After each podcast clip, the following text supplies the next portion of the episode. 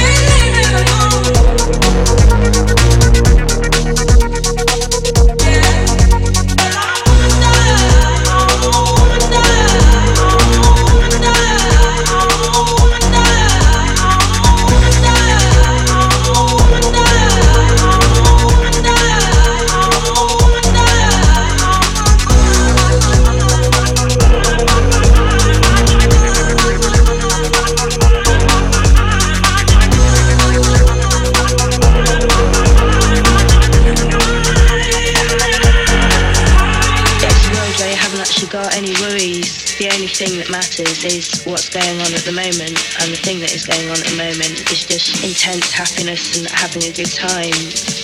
And everybody around you is,